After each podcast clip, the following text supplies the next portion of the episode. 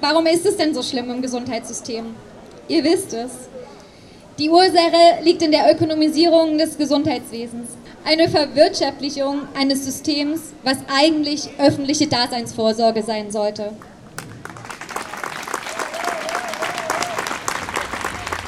Durch das Fallpauschalensystem, das Patienten mit Diagnosen in Fallgruppen gruppiert und diese dann pauschal vergütet, gibt es eine gleichzeitige Unter-, Über- und Fehlversorgung. Dieser Kostendruck führt dazu, dass PatientInnen nicht adäquat behandelt werden und ohne Rücksicht auf soziale Verhältnisse frühzeitig entlassen werden. Dabei spüren wir die Entscheidungen in Berlin auch ganz deutlich hier bei uns in Freiburg.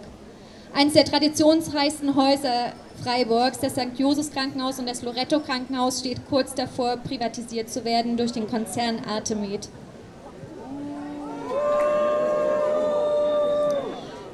Und egal wie humanistisch sich ein Konzern darstellt, private Konzerne laufen immer unter der Maxime der Profitorientierung.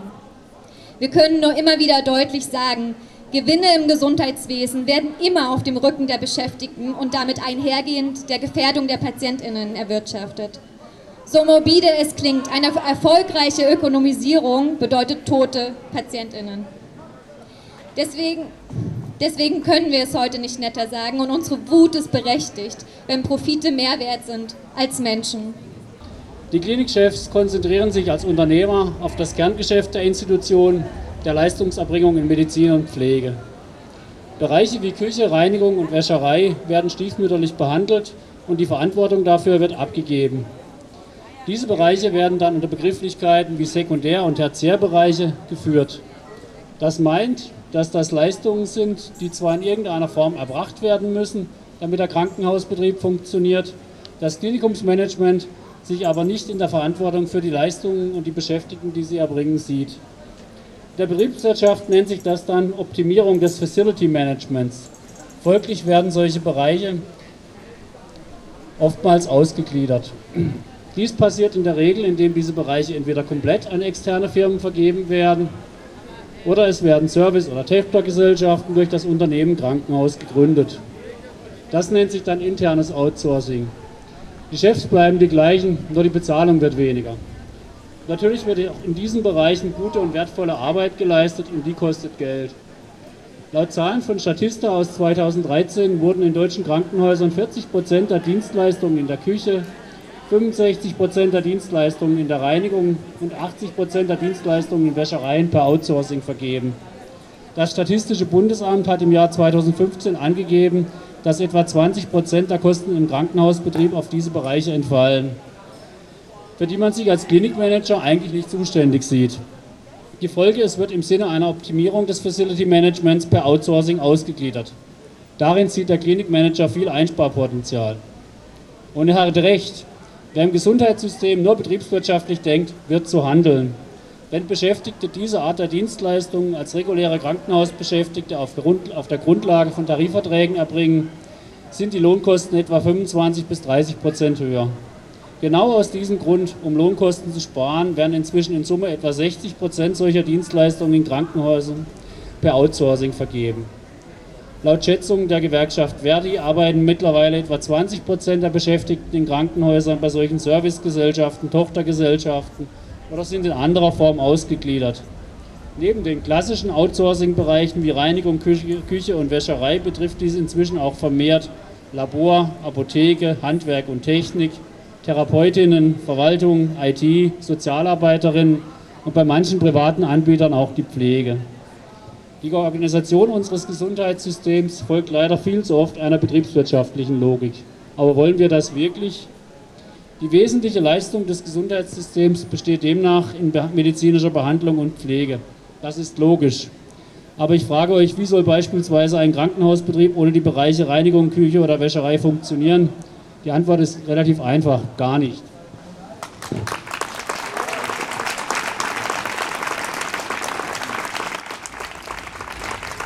Vor allem nach erfolgtem Outsourcing arbeiten diese Menschen oft unter prekären Bedingungen.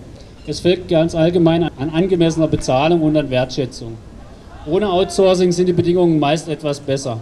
Dann gibt es mindestens einen eigenen Tarifvertrag, allerdings zu schlechten, schlechteren Bedingungen wie für die Menschen, die, die in der direkten Patientenversorgung oder der Verwaltung angestellt sind.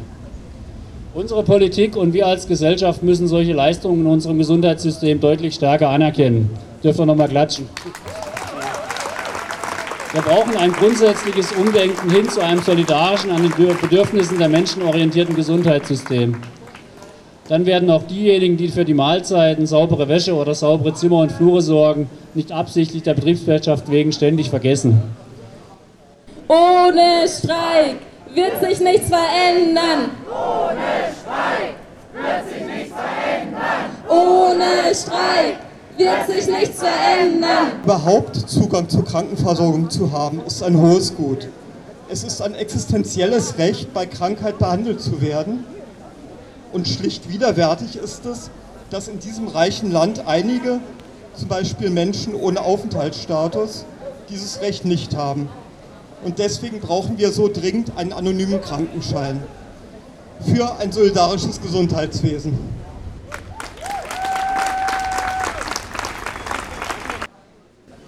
Es tut mir leid. Es tut mir unheimlich leid, dass ich Sie heute so abgefertigt habe, obwohl ich gemerkt habe, dass Sie mich eigentlich noch brauchen. Es tut mir leid, dass ich so ungeduldig mit Ihnen war. Es tut mir leid, Ihnen sagen zu müssen, dass die Operation heute schon wieder ausfällt. Ich verstehe. Ich verstehe, dass sich meine Kollegin schon wieder krank gemeldet hat. Ich verstehe, dass die zuständige Ärztin, die mir die Anordnung am Telefon gegeben hat, vergessen hat, sie dann nochmal schriftlich einzutragen. Ich verstehe, dass mein Kollege fast nichts zu den Patientinnen dokumentiert hat, die er betreut hat nur oder damit er nicht noch später nach Hause kommt. Das verstehe ich. Aber ich bin wütend, ich bin so richtig wütend. Und zwar, dass ich nicht meinen Beruf so ausüben kann, wie ich ihn gelernt habe. Nämlich eine individuelle Pflege. Gemeinsam im interprofessionellen Team mit den PatientInnen einen ganzheitlichen Plan zu erstellen, so wie er oder sie gepflegt werden möchte. Es macht mich wütend, dass meine Leistung nicht angemessen honoriert wird und noch nicht einmal gesehen wird.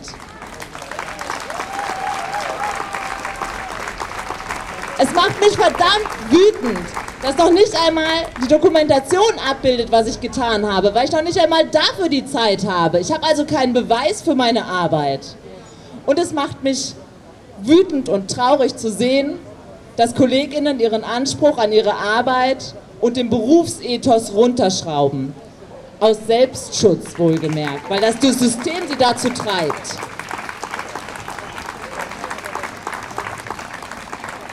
Es macht mich außerdem verdammt wütend zu wissen, dass Krankenhäuser immer drei Bettzimmer und zum Teil auch vier Bettzimmer haben werden, nur damit sie die Wahlleistung zwei- und ein Bettzimmer abrechnen können, um Cash zu machen. Dabei wird völlig missachtet, dass es natürlich allen PatientInnen wichtig ist, den geeigneten Raum dafür zu haben, zu gesunden. Und auch die Covid-Pandemie zeigt deutlich, unsere Räumlichkeiten in den Krankenhäusern sind nicht dafür geeignet, Patienten gut zu isolieren. Die Patientinnensicherheit ist auch gefährdet, wenn Ärzte und Ärztinnen nicht ausreichend eingearbeitet werden können und wenn sie überarbeitet sind, nach einer chaotischen Nacht auch noch eine Visite am Morgen machen sollen. Sparen im Gesundheitssystem geschieht immer zum Leidwesen der Patientinnen. Deswegen fordern wir die Gesundheitsministerinnen auf, ein bedarfsorientiertes Gesundheitssystem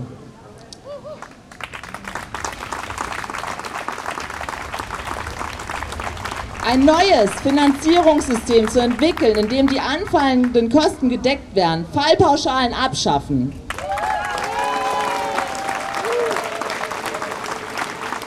Auf Landesebene den Investitionsstau zu lösen. Genügend qualifiziertes Personal, das angemessen entlohnt wird. Niemand, aber auch niemand darf dabei auf der Strecke bleiben. Ein Krankenhaus, eine Belegschaft. Und es muss viel mehr in Prävention und Gesunderhaltung investiert werden. Denn Unser Ziel, unser Ziel muss es doch sein, die Bevölkerung gesund zu erhalten und nicht Therapien und Eingriffe zu verkaufen. Wir sind hier, wir sind laut, weil ihr uns unseren Beruf versaut.